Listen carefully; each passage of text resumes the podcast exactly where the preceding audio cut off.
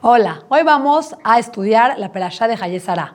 La semana pasada nos quedamos en la parte en la que Abraham Avinu iba a ir a sacrificar a Isaac, su hijo, eh, y Hashem, al darse cuenta que Abraham Avinu era una persona tan entregada que no, no titubió para nada en hacer su voluntad de Dios, le dijo, no lo toques al niño, no le hagas la que da, es algo muy grande ante mis ojos lo que hiciste, y por, por mérito de esto, todas sus generaciones van a recibir mucho, mucho beneficio. Mientras tanto, Sara estaba en su casa. Al enterarse de todo esto, se enteró que Abraham Avinu, su esposo, iba a ir a sacrificar, a su hijo Isaac, su hijo amado, el único, el que tanto esperó por tanto tiempo. Entonces, en ese momento, una situación difícil de digerir, de entender, ella murió. Sara murió a los 127 años. Cuando Abraham Avinu viene de regreso, se entera de esta trágica noticia. Primero que nada, dos, bueno, dos puntos vamos a ver de esto. Primero que nada hay que saber, cuando una persona pasa una situación difícil, está escrito Hashem le manda siempre las fuerzas a la persona para que pase cualquier prueba. Ninguna persona puede pasar, ninguna persona es puesta a prueba sin que Hashem le dé las fuerzas necesarias para pasar esa prueba. Por lo que Abraham y Isaac llegaron bien, llegaron eh, fortalecidos, pero Sara no. Sara no estaba dentro de la prueba, Sara estaba alrededor. Por eso, cuando pedimos por alguien que está pasando por una situación difícil, además de pedir por la persona, también hay que pedir por todos los de su alrededor. ¿Por qué? Porque también ellos la están pasando difícil y a lo mejor ellos no tienen esa fuerza como la tienen las personas que están involucradas de manera directa en la situación, en la prueba difícil. Ese es un punto. Otro punto también, ¿qué pudo haber dicho Abraham cuando regresó? O sea, fue a hacer una cosa, una misma enorme, un sacrificio enorme. Y, y, de pronto toparse con esta noticia de que su esposa amada había muerto, podía haber dicho como, ¿así se me paga? Sabemos que Abraham Avinu tenía un nivel que no podemos ni entender. A lo mejor nosotros reaccionaríamos así. Pero está escrito, hay dos tipos de Yetzirah. El primero es el que te dice no lo hagas el que te incita a no hacerlo, no hagas eso, no te conviene, qué flojera, ¿para qué lo haces? Es mucho para ti, no vas a poder hacerlo, no lo vas a lograr, no lo hagas, no lo hagas. Cuando decides hacerlo y haces la mitzvah, o pasas la prueba, o haces lo correcto, viene otro Yetzirah, el que te dice, arrepiéntete. Ya, fue mucho lo que hiciste. ¿Viste cómo te corresponden? Ni siquiera te corresponden. ¿Viste qué mesa bonita pusiste? Atendiste a todas tus nueras, a todas tus hijas, y nadie te dijo gracias. Todas se fueron sin decir gracias. Arrepiéntete. La verdad no se vale que te traten así. Entonces hay que tener mucho cuidado, porque de nada nos sirve haber logrado haber hecho algo si nos arrepentimos después. Así como la teshuva es retroactiva, es decir, cuando uno hace teshuva se borran todos los pecados de atrás, que es algo maravilloso. También el arrepentirse de haber hecho algo correcto también es retroactivo. Si te arrepientes de haber hecho algo positivo, entonces ya no te contó. Entonces no vale la pena. No vale la pena arrepentirse. Ya lo hiciste, ya, ya lo lograste, ponte feliz, que seguramente es lo que le pasó a Abraham Avino. Él estaba feliz de lo que había logrado y entendió que había sido el momento en el que Sara había llegado a su final de su vida, una vida llena de cosas buenas, dice la Torá. Sara supo vivir cada uno de sus días para bien, los aprovechó para bien, invirtió en lo que es importante, lo positivo. Fue una mujer, una matriarca, la matriarca, la matriarca del pueblo de Israel, una mujer brillante que aprovechó y pulió cada uno de sus días para que valgan, hizo que sus días valgan. Entonces, ante esta situación, Abraham vino necesita enterrar a, Sara, está buscando dónde enterrarla.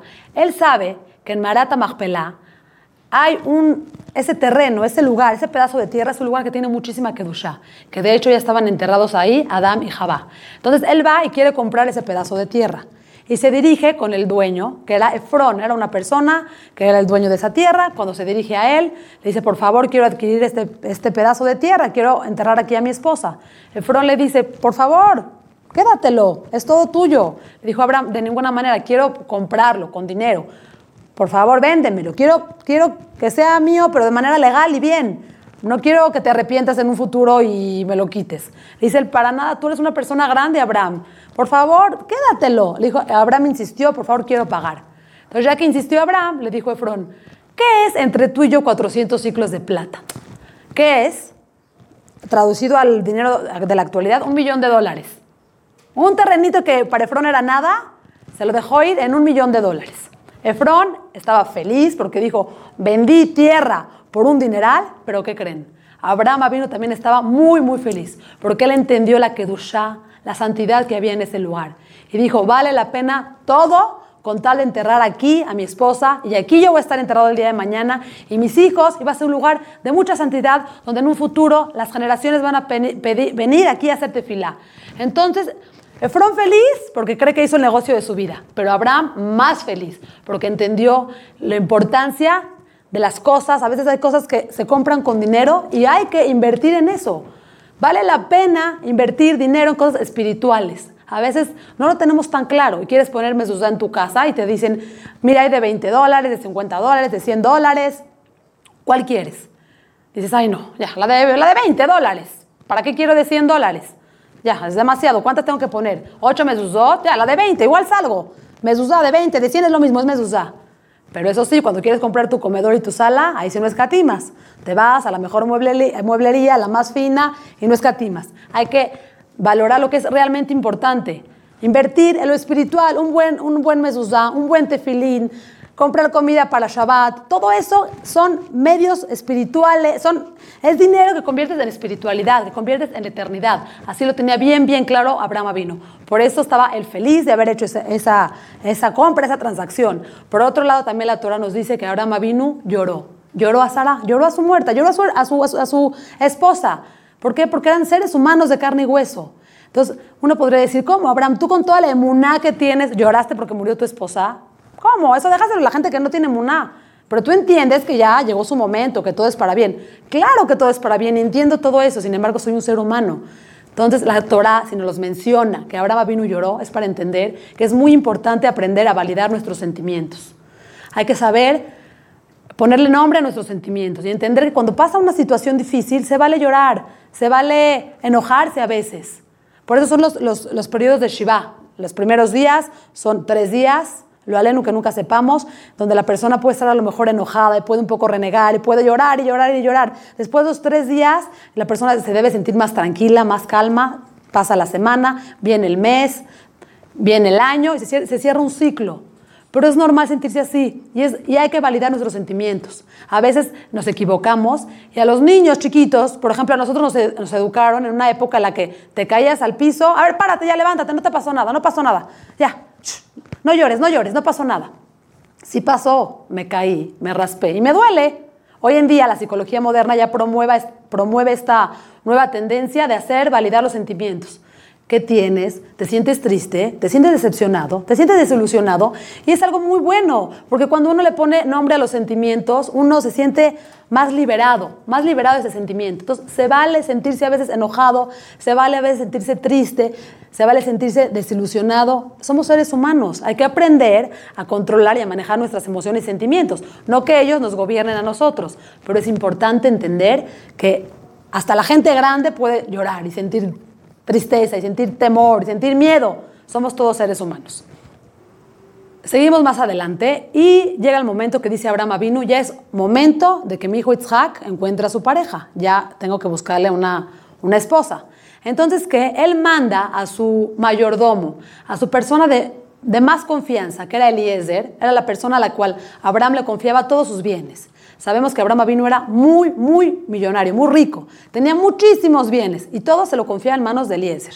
Entonces, cuando Abraham Avinu le hace jurar a Eliezer que va a ir a buscar una mujer para su, para su hijo Isaac, le dice, por favor, júrame que vas a ir a buscar una mujer de mi casa, de las de mi familia, no de las mujeres de aquí, porque las mujeres de aquí no tienen buenas cualidades.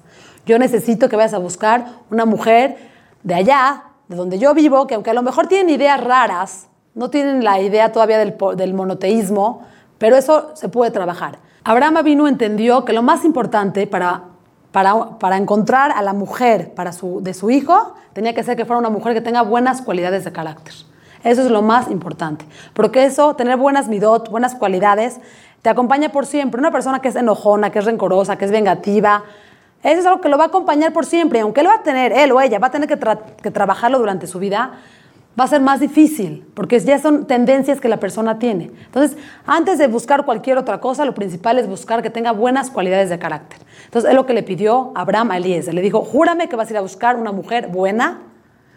Y lo, aquí lo que llama la atención es, o sea, de preguntar, a ver, Abraham, tú, cuando tú le dejas todo a Eliezer, Eliezer es dueño de tu casa, ¿y por qué lo haces jurar ahorita? Ah, porque para las cosas espirituales ahí sí pongo más atención. Lo material es importante, pero no es tan importante.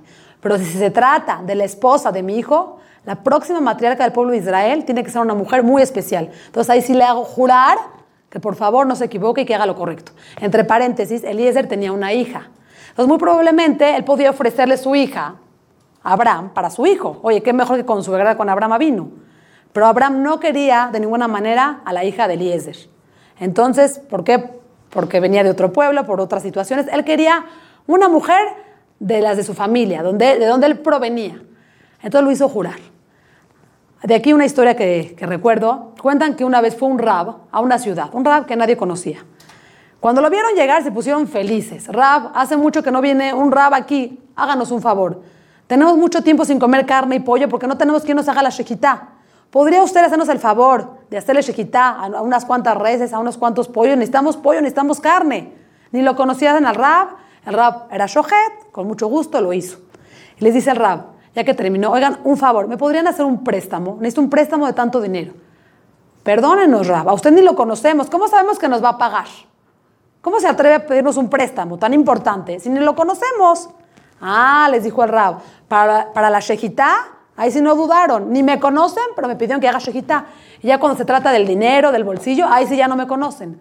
Hay que darle importancia a lo que es importante. A veces no dejamos en la casa que nadie entre, que nadie vea, la muchacha que no, que cerramos con llave, las joyas, el dinero, todo con llave, no vaya a ser que nos robe. Ah, eso sí, pero a nuestros hijos se ve que es buena, se ve que es buena, me la recomendaron, se ve que es buena y se los dejamos a los niños y nos vamos toda la tarde.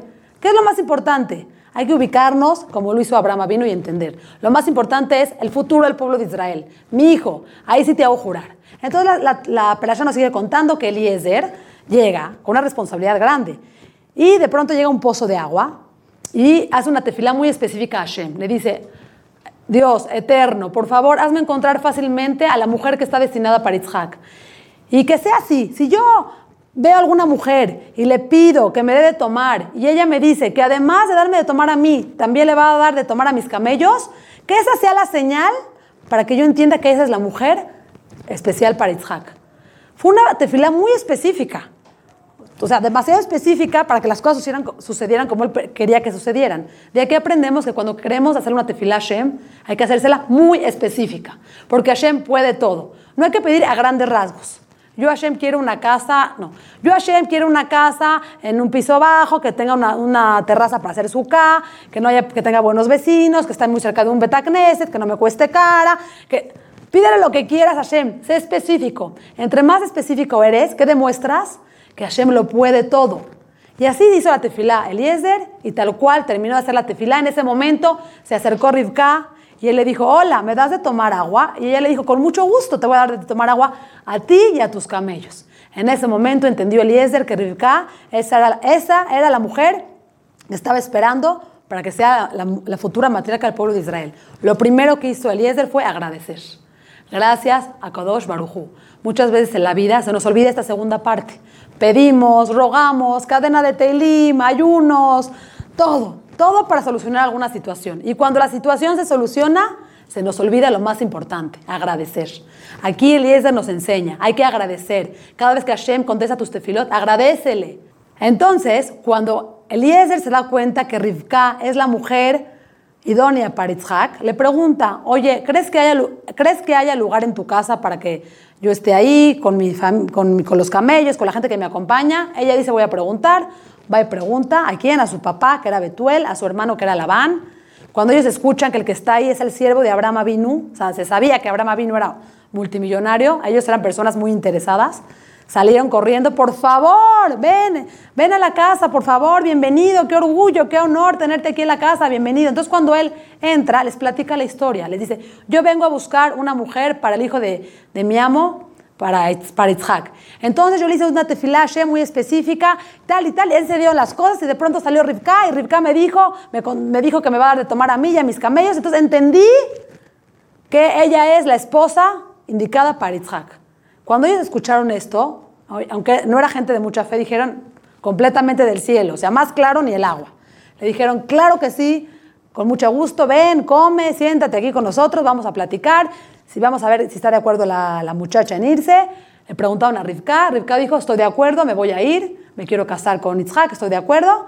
De aquí aprendemos que hay, a veces tenemos el prejuicio de que los casan. Se pusieron de acuerdo los papás del novio con los papás de la novia y se casan, y que ellos ni se conocen. Aquí se entiende de esta parte de la perashá que, que, la mujer, tanto la mujer como el hombre, tienen que estar de acuerdo en quererse casar. No es una decisión de los papás, es una decisión del, hombre y de la mujer. Claro que en esas épocas no había lo que hoy. No pidió Rivka una foto de Itzhak. A ver, a ver, Eliezer, dame una foto de Itzhak a ver si me gusta. A ver, pásame su Facebook, a ver cómo está, a ver cómo... No, no. Ahí se buscaban otras, otros, otras cosas, eran más importantes que lo físico. Hoy en día caemos en ese error. Cuando le quieres presentar un chavo, un, un, joven, un pretendiente, una opción a una muchacha, a un muchacho, lo primero que te dicen, quiero ver la foto. Eso está mal. En, esas épocas y en mis épocas no existía la foto. Salías con la persona. Y a, lo mejor no era el hombre de tus sueños físicamente, no era el más guapo, pero durante la dinámica se, te dabas cuenta que, que, que había clic, que había química, que tenían objetivos en común, que se gustaban y volvían a salir una vez y otra vez. Hoy en día ya no se dan la oportunidad ni siquiera de salir, porque si no les gusta cómo salió la foto o no es como le esperaban en la foto, ya no quieren salir.